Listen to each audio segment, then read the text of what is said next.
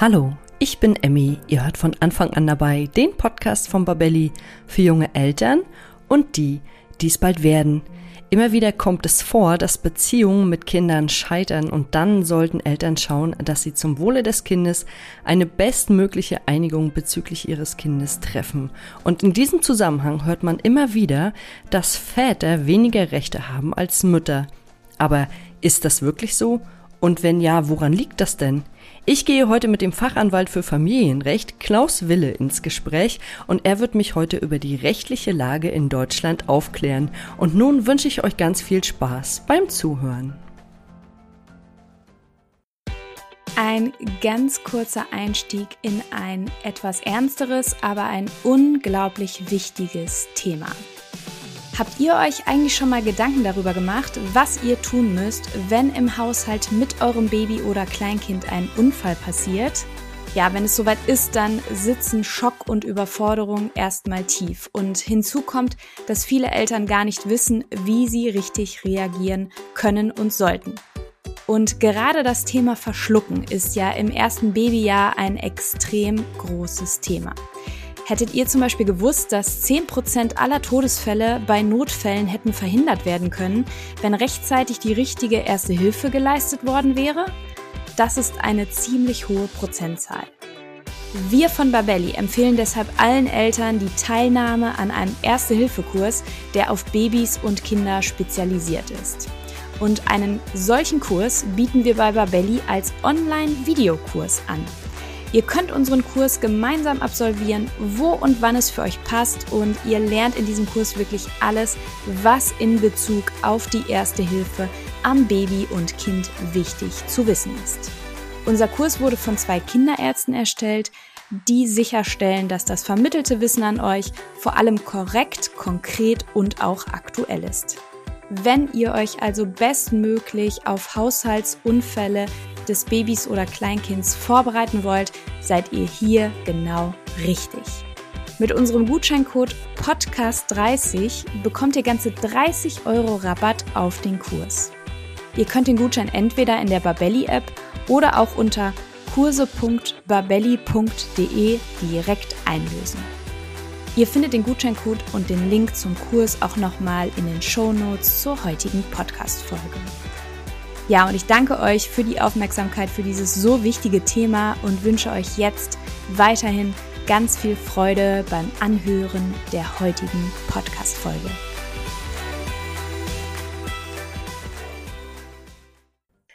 Ja, hallo und herzlich willkommen zu einer neuen Folge von von Anfang an dabei. Heute mit einem sehr wichtigen Thema, wie ich finde, nämlich welche Rechte haben Väter nach der Trennung? Und zu dieser Fragestellung habe ich mir den Rechtsanwalt Klaus Wille eingeladen, der mit mir über das umfangreiche und leider auch sehr bedeutsame Thema spricht. Hallo, Herr Wille. Ich grüße in die Runde. Mein Name ist Klaus Wille. Ich komme aus Köln und ich bin Fachanwalt für Familienrecht. Ja, ich freue mich sehr, dass äh, Sie heute mein Interviewgast sind und wir wollen heute über die Rechte der Väter nach einer Trennung sprechen. Und wir haben jetzt gerade im Vorfeld schon kurz gesprochen, bevor wir in die Thematik einsteigen, würde ich Sie bitten, noch mal ganz kurz den Unterschied zu erklären zwischen verheirateten und unverheirateten Paaren, denn wir wollen uns heute eigentlich auf die unverheirateten Paare konzentrieren. Genau. Also, es ist in der Tat so, dass es einen Unterschied rechtlicher Art gibt zwischen verheirateten und unverheirateten Eltern. Bei den verheirateten Eltern entsteht das Sorgerecht automatisch, nämlich dann, wenn das Kind während der Ehe geboren wird. Und bei unverheirateten Eltern ist das ein bisschen komplizierter. Das heißt, die schließen keine Ehe und da muss man einige Zwischenschritte noch einführen, bevor es zum Beispiel zum gemeinsamen Sorgerecht kommt. Und wenn ich das richtig gesehen habe, wäre der erste Schritt dazu schon mal die Vaterschaft anzuerkennen. Genau, das ist unabdingbare Voraussetzung. Vielleicht nochmal den, äh, so die Parallele zu den verheirateten Eltern. Bei den verheirateten Eltern gilt der Vater automatisch als rechtlicher Vater des Kindes. Und zwar auch selbst dann, wenn er gar nicht der, der biologische Vater ist. Und bei den unverheirateten Eltern ist es so, der Vater muss, bevor er irgendwelche Rechte bekommt, erstmal die Vaterschaft anerkennen.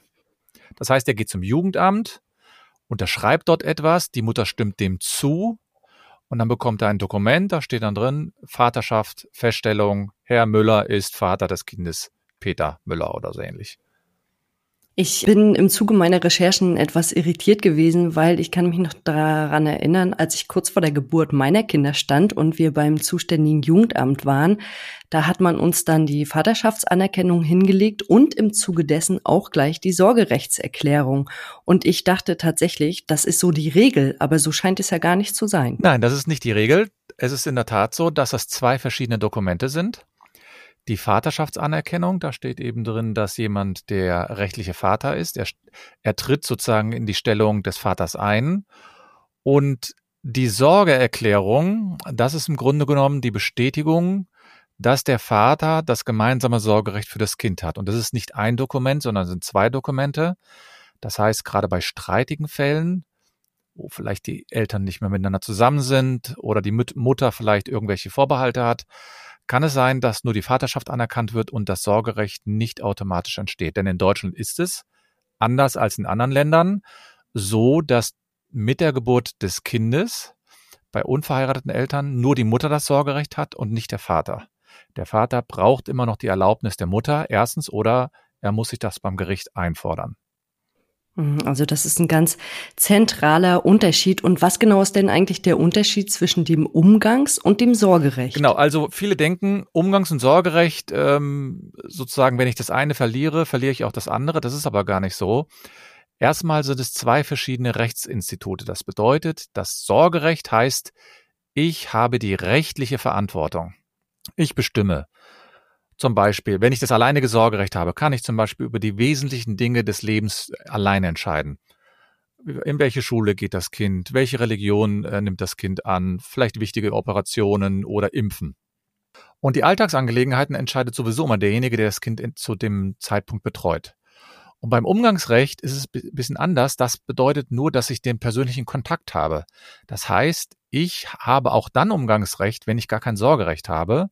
Oder umgekehrt ist es theoretisch möglich, dass ich kein Umgangsrecht habe, aber trotzdem das gemeinsame Sorgerecht habe. Es sind also komplett zwei unterschiedliche äh, Schubladen und viele Väter oder auch viele Mütter, die befürchten, dass wenn das eine weggenommen wird, wird auch das andere weggenommen. Dass diese ähm, Angst kann ich nehmen. Es ist so, dass wenn ich das gemeinsame Sorgerecht habe, kann es sein, dass ich zum Beispiel gar kein Umgangsrecht habe, weil wir uns so zerstritten haben, dass dem Kind geht es nicht gut und wenn ich aber das, wenn ich Umgangsrecht habe, muss ich nicht automatisch auch das Sorgerecht haben. Also es ist, klingt auf jeden Fall ziemlich komplex. Aber so wie ich das jetzt auch gelesen habe, korrigieren ja. Sie mich, wenn ich falsch Sie liege. liegen bestimmt nicht falsch, aber erzählen Sie. Das Umgangsrecht wird ja tatsächlich nur in Ausnahmefällen weggenommen, also wenn wirklich das Kindeswohl gefährdet ist. Ja, das ist richtig. Also nach dem Bundesverfassungsgericht ist es so, dass man das Umgangsrecht wirklich nur in absoluten Ausnahmefällen weggenommen bekommt. Und bei dem Sorgerecht ist es so, das kann schon viel eher weggenommen werden. Aber das Umgangsrecht ist ähm, sogar ein Grundrecht, ähm, hat das Bundesverfassungsgericht gesagt. Das heißt, es ist so wichtig, da müsste es wirklich ganz erhebliche Gründe geben. Also ich nenne mal so ein paar Beispiele. Gewalt gegenüber dem Kind, Drogenabhängigkeit, ja. Dass ich Mordversuch hatte ich mal in einer Beratung oder das sind so ganz, ganz extreme Fälle. Und beim Sorgerecht ist es ganz anders. Beim Sorgerecht, das kann viel früher weggenommen werden, weil sich Eltern überhaupt nicht verstehen, weil sie sich nur streiten.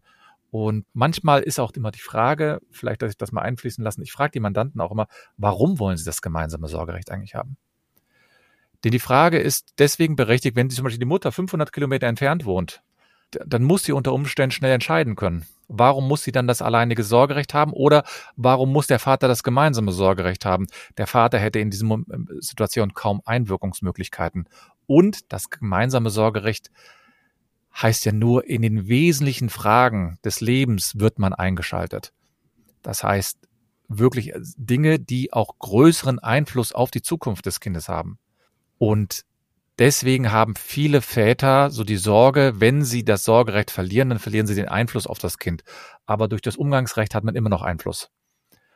Und deswegen, ich beruhige die Leute dann immer und sage, naja gut, sie haben vielleicht das Sorgerecht verloren. Das bedeutet nicht, dass sie das Kind nicht wiedersehen. Das Umgangsrecht ist absolut wichtig und kann, um auf Ihre Frage noch zurückzukommen, nur in ganz seltenen Fällen weggenommen werden. Mhm. Und jetzt habe ich gerade überlegt, wenn man als Vater kein Sorgerecht hat, mhm. hätte man trotzdem ein Recht auf ein mm, paritätisches Wechselmodell? Wenn man das Sorgerecht weggenommen, also das ist immer die Frage, vielleicht müssen wir kurz die Begrifflichkeit klären. Mhm. Paritätisches mhm. Wechselmodell bedeutet, dass die Eltern die Kinder 50-50 ähm, betreuen. Das heißt, es ist nicht selten, dass zum Beispiel das Kind in einer Woche bei dem Vater lebt und in der anderen Woche bei der Mutter. Und in solchen Fällen, dass man da gar kein gemeinsames Sorgerecht hat, das macht gar keinen Sinn. Ähm, nee, das stimmt. Ja, weil, das ist mir jetzt auch gerade eingefallen. Genau, das mhm. macht gar Weil keinen es Sinn. gibt ja dann auch die Arzttermine und genau. äh, Schulveranstaltungen und so. Und da müssen ja einfach beide Eltern in der Lage sein, Entscheidungen zu treffen. Genau, eine andere Frage, die sich vielleicht da anschließt, ist, ob man wirklich ein Anrecht auf das Wechselmodell hat, also 50-50. Das ist ja was ganz anderes. Das wird häufig gestellt, dass zum Beispiel Väter sagen, ich möchte gerne das Kind auch eine Woche betreuen und die Mutter in der anderen Woche dann betreuen. Und es gibt in der Tat Entscheidungen vom Bundesgerichtshof aus den letzten Jahren, die sagen, man kann sogar gegen den Willen eines Elternteils das Wechselmodell einführen. Das heißt, wenn zum Beispiel die Mutter nicht damit einverstanden ist, könnten Gerichte zu dem Ergebnis kommen, dass es trotzdem angemessen ist, das Wechselmodell einzuführen. Aber bedeutet wiederum auch, dass die Situation natürlich dadurch nicht besser wird, weil die Mutter vielleicht dann, ich sag mal, Schwierigkeiten macht bei der Durchführung des Wechselmodells oder der Vater macht dann Schwierigkeiten. Es gibt so gewisse Grundvoraussetzungen für so ein Wechselmodell. Das ist die erste Grundvoraussetzung. Welche Voraussetzungen? Also, genau, Entschuldigung, das wäre jetzt meine Frage gewesen. Welche Voraussetzungen sind das? Ähm, also die erste Grundvoraussetzung ist zum Beispiel, dass die Eltern nicht allzu weit voneinander entfernt wohnen. Also wenn ich jetzt ein Kind habe und der, die Mutter lebt zum Beispiel in Köln und der Vater würde nach Hannover umziehen, dann würde ein Wechselmodell keine, keinen Sinn machen, weil das Kind muss auf irgendeine Schule gehen, muss in den Kindergarten gehen und da muss klar sein, dass das Kind eben in, dem, in einem räumlich stark abgegrenzten Bereich bleibt. Zweitens, die Eltern müssen in den wesentlichen Fragen der Erziehung einen gewissen Konsens haben. Konsens bedeutet zum Beispiel, dass man, was ich, wenn die Mutter jetzt sagt, das Kind soll, ähm, was ich, nach dem Islam aufwachsen und der Vater sagt, äh, nach dem Christentum, dann wäre das schon mal schwierig. Auch vielleicht bei den wesentlichen Fragen, ähm, wie man mit Medien umgeht oder wie man mit dem Essen umgeht. Also, äh, was ich, äh, vegan oder vegetarisch oder ich sage mal, die Fleischesser. Wenn man da so viele Unterschiede hat, dann könnte es dazu vielen äh, Konflikten führen die, eine andere Sache ist, die Eltern müssen zumindest eine, in der Grundlage kommunikationsfähig bleiben. Wenn es also so ist, dass sie nur noch über Anwälte kommunizieren oder sich anschreien vor dem Kind, auch das könnte gegen das Wechselmodell sprechen. Und ein letzter Grund ist meines Erachtens, es muss natürlich gewährleistet sein, dass die finanziellen Verhältnisse einigermaßen ausgeglichen sind. Das bedeutet, wenn das Kind zum Beispiel jetzt bei der Mutter lebt und hat dort ein großes Zimmer und viel, viel Platz und beim Vater gibt es keinen eigenen Bereich, wo sich das Kind zurückziehen kann. Das würde meines Erachtens auch dem Wechselmodell widersprechen. Es gibt also viele Fälle, in denen ein Wechselmodell möglich ist, aber wir sprechen auch hier zurzeit nur von einem Fall von circa fünf bis zehn Prozent der getrennt lebenden Kinder leben zurzeit im Wechselmodell. Also es ist noch eine relativ kleine Zahl. Echt? Ja. Ich hätte gedacht, das sind schon viel, viel mehr, weil alleine in meinem Bekanntenkreis sind es drei oder vier. Ja, es gibt auch, es, es steigert ja auch. Also es war früher war es unter fünf Prozent, jetzt sind wir bei vielleicht fünf bis zehn Prozent. Die Tendenz ist steigend, weil auch immer mehr Mütter äh, sozusagen auch einen Sinn darin sehen, auch Vorteile für sich sehen. Ja, man hat mal Zeit für sich, man hat vielleicht Zeit, um was anderes zu machen und man ermöglicht dem Kind auch auf, mit dem Vater Zeit zu verbringen.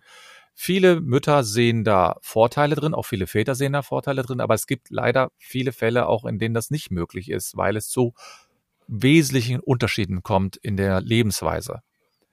Und deswegen ist es vielleicht in Ihrem Bereich, ist es vielleicht noch äh, häufiger, aber es gibt so fünf bis zehn Prozent der Fälle sind zurzeit mit Wechselmodell, Tendenz steigend, aber wir sind, wir reden da wirklich nur von vielleicht ein Prozent alle zwei Jahre, die da steigert oder so. Dazu sind vielleicht aber auch die, die Details noch nicht so genau klar, weil da wird, werden noch nur alle fünf oder zehn Jahre richtige Untersuchungen gemacht. Und ich habe den Eindruck, dass das akzeptierter ist, dass die Väter mehr Umgangsrecht bekommen. Aber so dieses 50-50-Modell, das ist noch nicht bei allen angekommen. Das, also ist meine Erfahrung. Okay, also äh, hier in Berlin ist es vielleicht schon ein bisschen anders. Ich weiß es nicht, ob das, Ort, ob das ortsabhängig ist. Es ist in der Tat so, in, äh, in den sogenannten neuen Bundesländern, wobei so neu sind sie ja jetzt auch nicht, also in den Ländern, die jetzt nicht zur alten Bundesrepublik gehört haben, da ist es wirklich so, da ist die Akzeptanz viel größer als hier in Westdeutschland. Das ist richtig. Also die haben ja auch zum Beispiel, da wird die Elternzeit auch viel mehr angenommen als hier in Westdeutschland. Da gibt es viel längere Zeiten der Elternzeit. Ja, es ist gibt, das so, ja? Ja, es gibt Untersuchungen dazu, ja. Ah ja. Jetzt haben wir ja gerade von dem paritätischen Wechselmodell gesprochen. Da haben Sie gesagt, es ist auf der einen Seite der Ort ganz wichtig, mhm. dass, das, äh, dass die Eltern irgendwie nah beieinander wohnen. Dann die Erziehungsaspekte, die auch passen müssen oder im Wesentlichen übereinstimmend sein sollten. Und zum Dritten die Kommunikationsfähigkeit unter, äh, unter den Eltern. Mhm. Und jetzt habe ich gerade gedacht, wenn das jetzt alles nicht so stimmig ist, bekommt dann immer die Mutter das Kind oder welche Rechte haben da auch Väter? Also, ich habe mir mal erlaubt, ähm, in der Vorbereitung sozusagen auf dieses Interview, habe ich mal über, äh, mir erlaubt, äh, mir eine Statistik durchzulesen. Und zwar gibt es eine Statistik vom 9. August 2022, die betrifft die Fälle, die im Jahre 2021 entschieden worden sind. Und ich habe mir, ähm, also es gibt, gab dort insgesamt Fälle, in denen das über das Sorgerecht gestritten worden sind, insgesamt circa 12.900 Fälle. Das sind jetzt nur die streitigen Fälle. Es gibt ganz, ganz viele Fälle, die sind, sind unstreitig, wo die Mutter dem der Sorgerechtsübertragung oder der Einräumung des gemeinsamen Sorgerechts zugestimmt hat. Das ist das sind viel, viel mehr Fälle. Ich glaube, es sind 160.000 Fälle, die allein schon, wo das Sorgerecht gar kein Problem war. Aber bei diesen 12.900 war es ein Problem. Die, als Ergebnis kam heraus, dass das gemeinsame Sorgerecht blieb bei circa 2000 Fällen. Das sind ungefähr 16 Prozent. Und dann gab es 10.800 Fälle, die streitig entschieden worden sind, wo zugunsten einer Partei das Sorgerecht sozusagen übertragen worden ist oder sogar auf andere übertragen worden ist. Was glauben Sie, wie viele Fälle sind so äh, geendet, dass das Sorgerecht auf die Mutter übertragen worden ist? Also von 10.000. Von den, von den 10.800 mhm. schätze ich 8.800. Nein, so viele sind es nicht sondern es sind 4072 genau. Es sind circa 37 Prozent der Fälle. Oh. Und das Sorgerecht auf die, Mut auf die Väter wurde aber nur in 1772 Fällen übertragen. Das sind, ich habe es mal ausgerechnet, in Prozentzahlen 16,38, also 16,4 Prozent. Erstaunlich finde ich aber, wenn man sich mal eine dritte Zahl anschaut, nämlich das Sorgerecht wurde auch auf Dritte übertragen, das heißt aufs Jugendamt oder, oder Großeltern. Und das war 4629 Fälle. Das war also mehr als bei Müttern und bei Vätern. Das fand ich sehr erstaunlich. Das heißt, da hat das Jugendamt wahrscheinlich eingegriffen, weil sie gesagt haben, das Kind ist irgendwo gefährdet. Oh, das finde ich aber schon, da weiß ich gar nicht, was ich dazu sagen ja, soll. Da bin ich gerade tatsächlich ein bisschen sprachlos. Ja. Ich hätte niemals gedacht, dass so viele Kinder, äh, wo das Sorgerecht, dass das Sorgerecht übertragen wird ja. auf andere. Und ich meine, andere, haben Sie gerade auch schon gesagt, können auch die Großeltern ja. sein. Aber wie wir das ja beide wissen, ist es auch ganz oft das Jugendamt. Ja. Und dann muss es ja zwischen den Eltern schon so einen dollen Zwist geben, dass sie wahrscheinlich gar nicht mehr miteinander reden können und dass sie auch irgendwie keinen gemeinsamen Nenner mehr finden. Ich finde es ganz doll schade, dass Sie das sagen, weil eigentlich sind es unsere Kinder und es sind äh, die wichtigsten Personen in unserem Leben. Und auch wenn sich Mama und Papa nicht mehr verstehen, sollten wir eigentlich immer zum Wohl des äh, Kindes handeln. Und äh, puh, da muss ich jetzt erstmal. Ja, vielleicht kann ich noch was dazu ergänzen. Also man muss ja, natürlich sagen, gerne. wenn das Sorgerecht auf Dritte übertragen worden ist, heißt das nur, dass die Kinder zum Beispiel bei einem Elternteil leben und die das Jugendamt zum Beispiel nur die rechtliche Verantwortung hat für eine Übergangszeit und dass dann, wenn das alles gut läuft, weil zum Beispiel Jugendhilfe oder Erziehungshilfe angeboten worden ist und das ähm, sich alles ein bisschen beruhigt hat, dann gibt es Fälle, in, sehr viele Fälle, in denen das Sorgerecht wieder auf einen der Elternteile zurückübertragen wurde. Es ist aber trotzdem eine relativ hohe, hohe Zahl, das finde ich auch, das hat mich auch überrascht. Aber Ihre Ausgangsfrage ist ja eigentlich auch, ob das Sorgerecht in solchen streitigen Fällen eher auf die Mütter oder eher auf die Väter übertragen worden ist. Und das muss man sagen. Wenn man das jetzt nur zwischen den beiden sieht, dann ist es so, dass die Väter knapp 16 Prozent und die Mütter haben 37 Prozent der Fälle in Anführungsstriche äh, gewonnen, also sprich, dass das Sorgerecht auf sie übertragen worden ist. Und da gibt es eine klare Tendenz dazu, hat aber meines Erachtens auch einen Hintergrund. Erstens haben sich natürlich Mütter in, den, in der, sozusagen seit der Geburt in der Regel mehr um die Kinder gekümmert. Das heißt, die Bindung zu den Vätern ist nicht so stark wie zu den Müttern. Und die Bindung, die Bindungsfähigkeit auch und sozusagen, dass man den Eindruck hat, dass es, dass die Person sich besser um das Kind auch in Zukunft kümmern wird, ist eben ein ganz wichtiges Kriterium. Das heißt, wenn das Kind die ganze Zeit bei der Mutter gelebt hat, dann ist es fast schon, ich will es nicht sagen natürlich, aber es ist zumindest nachvollziehbar, dass dann eher das Sorgerecht auf die Mutter übertragen worden ist, weil sie eben auch durch das Stillen und durch die ersten Monate, die sie eben engeren Kontakt zu dem Kind haben, mehr Nähe einfach äh, entwickelt haben. Das meine ich jetzt nicht gegen die Väter, weil es gibt super Väter, die sich super kümmern, die alles machen. Die haben aber, ich würde mal sagen, ein, einfach den Nachteil, den natürlichen Nachteil, dass sie am Anfang nicht so viel Enge, noch nicht so viel Kontakt zu den Kindern haben.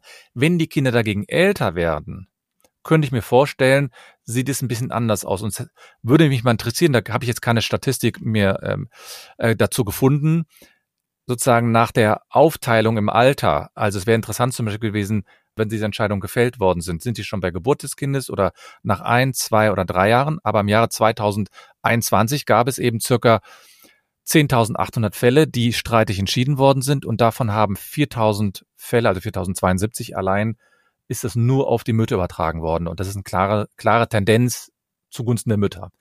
Aber nochmal, das hat nichts, das ist nicht strukturell, so im Sinne von, dass Väter benachteiligt werden. So weit würde ich jetzt nicht gehen, sondern es hat einfach was damit zu tun, dass viele Entscheidungen gefällt werden in den ersten Monaten nach der Geburt.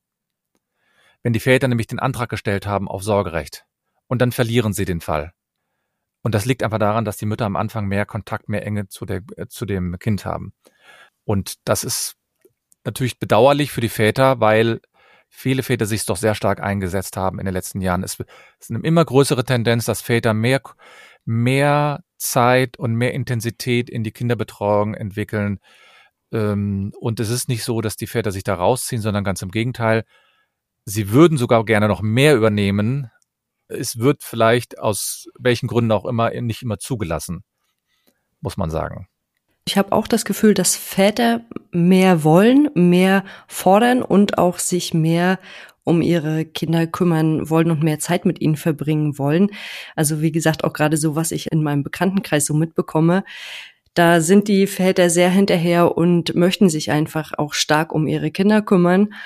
Und was ist denn jetzt eigentlich so die Quintessenz für Väter nach einer Trennung hinsichtlich ihrer Kinder? Könnte man jetzt sagen, dass Sie haben das gerade schon angesprochen, dass es auch so ein bisschen auf das Alter der Kinder drauf ankommt, weil sicherlich, wenn man sich in den ersten, sagen wir mal, zwei Jahren nach der Geburt trennt, ist die Bindung zur Mutter einfach größer. Aber wenn man sich äh, natürlich trennt, wenn die Kinder schon älter sind, haben die Kinder vielleicht einen gleichen Bezug zu beiden Eltern. Und was sind Väter noch benachteiligt oder sind sie rechtlich gesehen der Mutter gleichgestellt?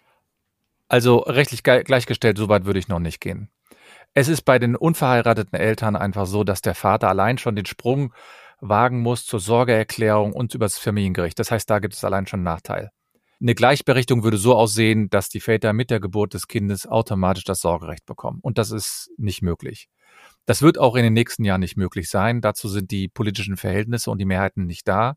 Es gibt nicht wenige Parteien, die das so ganz gut finden, wie es zurzeit ist. Und es gibt nur, äh, glaube ich, ein oder zwei Parteien, die da gern was dran ändern wollen, aber das sind so kleinere Parteien. Das muss man aber auch wissen, bis vor einigen Jahrzehnten hat die, hatten die Väter in dem Bereich gar keine Rechte. Das heißt, es ist eine Entwicklung. Und meine These lautet, dass die Väter irgendwann das gemeinsame Sorgerecht bekommen. Aber ich glaube auch, das geht so ein bisschen einher mit der Gleichberechtigung der Frauen während der Arbeit. Weil wenn Frauen sehen, dass sie durch das gemeinsame Sorgerecht auch Vorteile haben, nämlich die Väter müssen mehr Verantwortung übernehmen, müssen sich mehr kümmern, müssen mehr zu Ärzten gehen, müssen mehr sich einsetzen, dann geben sie das natürlich gerne, weil sie auch während ihrer Arbeit äh, mehr Zeit für sich brauchen. Ich kenne zum Beispiel eine, einige Familien, die haben das so gemacht, dass sie zum Beispiel das Sorgerecht ha haben und ein Wechselmodell sofort eingeführt haben, weil die Mutter selbst gesagt hat, ich arbeite so viel und möchte auch gern so viel arbeiten, dass ich sogar dankbar bin, dass der Vater sich bereit erklärt, das Wechselmodell einzuführen. Und ähm, in einigen Ländern ist es ja auch Usus. Also wenn man nach Kanada zum Beispiel schaut oder in anderen hier europäischen Ländern, ist es äh, so, dass man am Anfang immer prüft, ist das Wechselmodell ein Modell, mit dem man arbeiten kann. Das wird in Deutschland nicht so gemacht. In Deutschland ist es immer so noch so, dass man den Eindruck hat, das Wechselmodell kommt erst nur dann, wenn das wirklich eine der Parteien intensivst einfordert. Und dann ist es vielleicht auch nicht so, dass er es sofort bekommt, sondern viele sagen dann, man kriegt ein erweitertes Umgangsrecht. Erweitertes Umgangsrecht heißt, also normalerweise gibt es das Umgangsrecht, was ich alle zwei Wochen von Freitag bis Sonntag. Und jetzt ist es mittlerweile schon Usus, dass man sagt, okay, von Freitag bis Montag und dann vielleicht noch einmal in der Woche ähm, Nachmittag. Und ich glaube, dass das sich entwickeln wird. Und die Väter haben den Nachteil wirklich, dass sie zurzeit die Sorgeerklärung benötigen.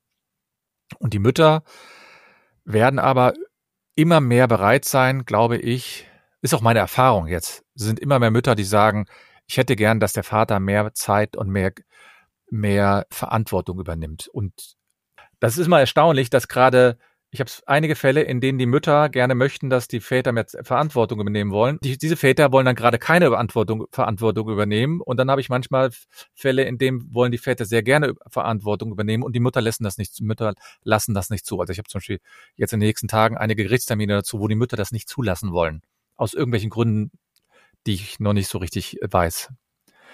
Und deswegen, ja, es gibt noch eine strukturelle Ungleichbehandlung von Vätern und Müttern zu Beginn der Geburt.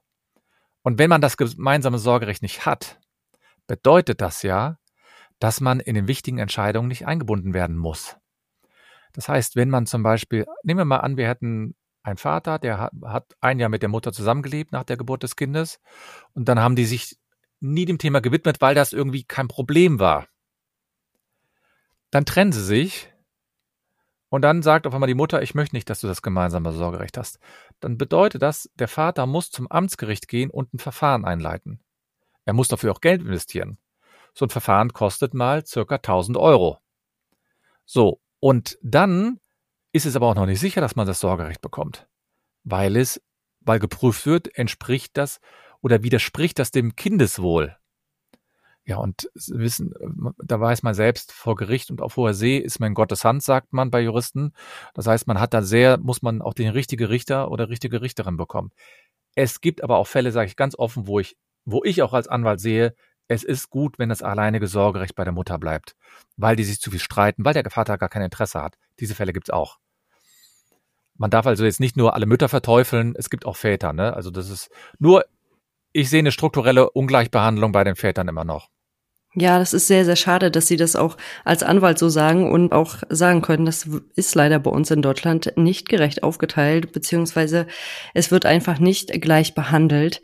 Und ähm, da kann ich ja dann nur von Glück sagen, sozusagen, dass ich damals eine pfiffige Angestellte beim zuständigen Jugendamt hatte, die bei der Vaterschaftsanerkennung gleich schon die Sorgerechtserklärung mit dazugelegt hat und zu meinem Partner damals gesagt hat, oh hier, die können Sie die gleich die Sorgerechtserklärung mit unterschreiben. Ich habe nämlich vor der Sendung extra nochmal in die Unterlagen geguckt und gesehen, das haben wir beides am gleichen Tag gemacht. Also ja. es wurde beides schon vor der Geburt alles bescheinigt und bestätigt.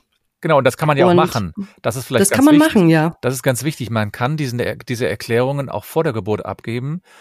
Und äh, wenn die Mutter jetzt den Eindruck hat, dass das ein Mann ist, mit dem sie nicht nur ein Jahr zusammenbleibt, sondern vielleicht auch längere Zeit zusammenbleiben könnte, dann ist es natürlich eigentlich ganz hilfreich, wenn man diese Erklärung hat. Denn man muss ja auch eins wissen.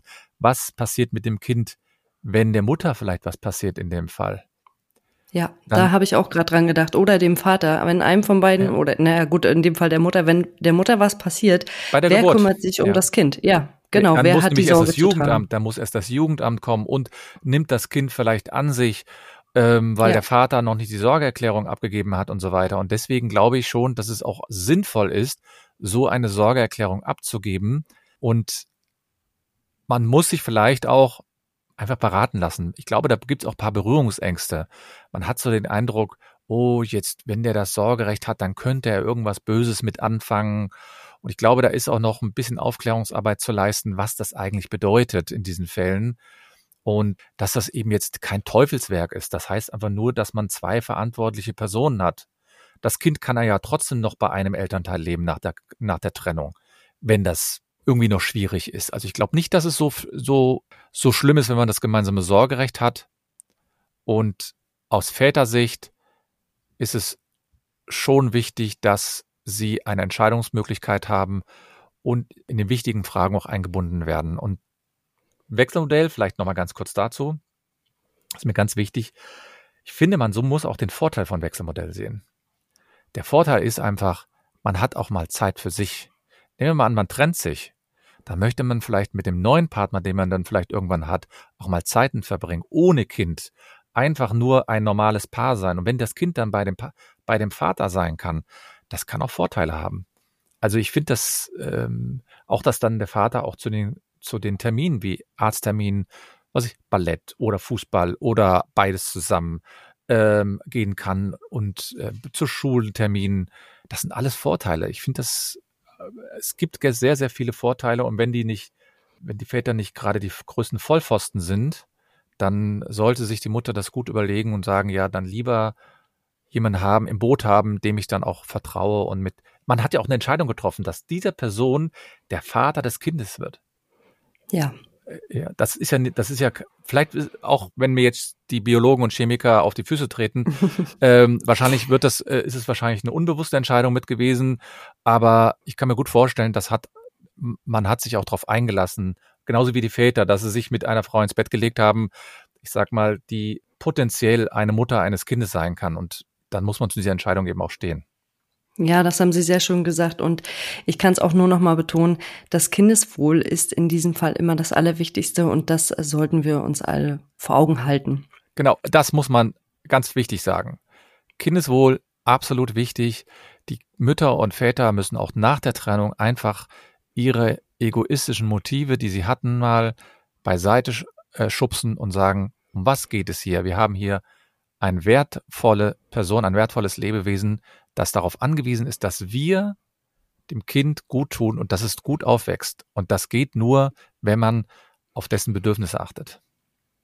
Ich glaube schon, dass es Fälle gibt, in denen das extrem schwierig ist, ja. wenn, ne, genau. wenn es um, um Betrug geht oder was auch immer so äh, dahinter steckt bei den ganzen Trennungen. Aber trotzdem sollten wir den Fokus immer auf unsere Kinder legen. Und wenn man nicht miteinander reden kann, dann gibt es auch ganz viele Hilfestellungen in Deutschland und Anlaufstellen, die man nutzen kann, um, um sich dort Hilfe zu holen. Richtig. Das, es gibt so viele Möglichkeiten. Coaches, man kann Kurse besuchen, äh, man kann zum Jugendamt. Und wenn man nicht zum Jugendamt will, gehen will, dann geht man zur Erziehungsberatung oder man geht zum Psychotherapeuten. Es gibt so viele Möglichkeiten. Also die Anwälte spielen da eigentlich gar keine große Rolle. Die spielen nur bei ganz wenigen Sachen eine Rolle. Aber bei den großen Sachen äh, muss man sich einfach manchmal auch Hilfe holen. Ja, definitiv. Mhm. Und Herr Wille, wenn man von Ihnen noch etwas hören möchte, Sie machen ja auch einen eigenen Podcast, wo kann man den denn genau hören? Genau, also mein Podcast, der lautet Wille der Podcast für das Familienrecht, weil ich bin Fachanwalt für Familienrecht und habe dort seit März 2020 jede Woche kommt eine neue Folge raus, beschäftigt sich natürlich mit Familienrecht. Es gibt Interviews und den kann man hören bei iTunes, bei Amazon, bei Spotify, also bei allen Anbietern, die es irgendwie auf äh, im Markt gibt. Die Folgen dauern immer so zwischen 10 und 15 Minuten, manchmal 20, aber das ist auch eher selten. Ähm, ja, kann man sich gerne mal anhören und ähm, da kriegt man eben die rechtliche Seite sehr stark ähm, näher gebracht und ähm, sie haben ja so eine Misch äh, Form bei ihrem Podcast. Ja, also es ist ja jetzt nicht nur rein rechtlich alles betrachtet und das ist eben sozusagen eine schöne Ergänzung dann einfach. Ich habe da selber auch schon reingehört und ich kann diese auch sehr empfehlen und meinen Zuhörenden auch nochmal ans Herz legen. Ich danke Ihnen sehr für dieses ausführliche und umfangreiche Gespräch. Es ist ja wirklich ein, ähm, ja, ein Thema, was uns alle irgendwie angeht. Vielleicht, also nicht immer, aber äh, doch viele Väter fragen sich natürlich immer wieder, habe ich mehr Rechte oder weniger Rechte als die Mutter und warum ist das eigentlich so? Sie haben heute ein bisschen Licht ins Dunkel gebracht und dafür danke ich Ihnen sehr. Ich danke für die Möglichkeit. Ja, auf jeden Fall. Ich fand das ganz toll, dass wir beide das Gespräch miteinander führen konnten. Und dann wünsche ich Ihnen erstmal für die Zukunft alles Gute. Ich wünsche Ihnen auch alles Gute und auch Ihren Zuhörenden ähm, wünsche ich viel Kraft bei Ihren Aufgaben und ähm, danke nochmal für die Zeit, die Sie mir gegönnt haben. Ja, ich habe zu danken, Herr Wille. Gerne. Bis, Bis dann. denn. Tschüss. Tschüss. Das war der heutige Podcast zum Thema, welche Rechte haben Väter nach der Trennung. Es ist also für Väter wichtig, dass sie die Sorgerechtserklärung unterschreiben, mit der sie dann nach einer Trennung auch mehr Entscheidungsrechte bezüglich ihres Kindes haben. Ich kann es an dieser Stelle nur noch einmal betonen, auch eine Beziehung mit Kind kann leider immer scheitern. Doch sollten Eltern sich in dem Moment hinten anstellen und immer zum Wohle des Kindes entscheiden, auch wenn das manchmal nicht so einfach ist. Und wenn euch der Podcast gefallen hat, dann abonniert ihn bei iTunes, Spotify oder wo immer ihr unseren Podcast hört, um keine neue Folge mehr zu verpassen.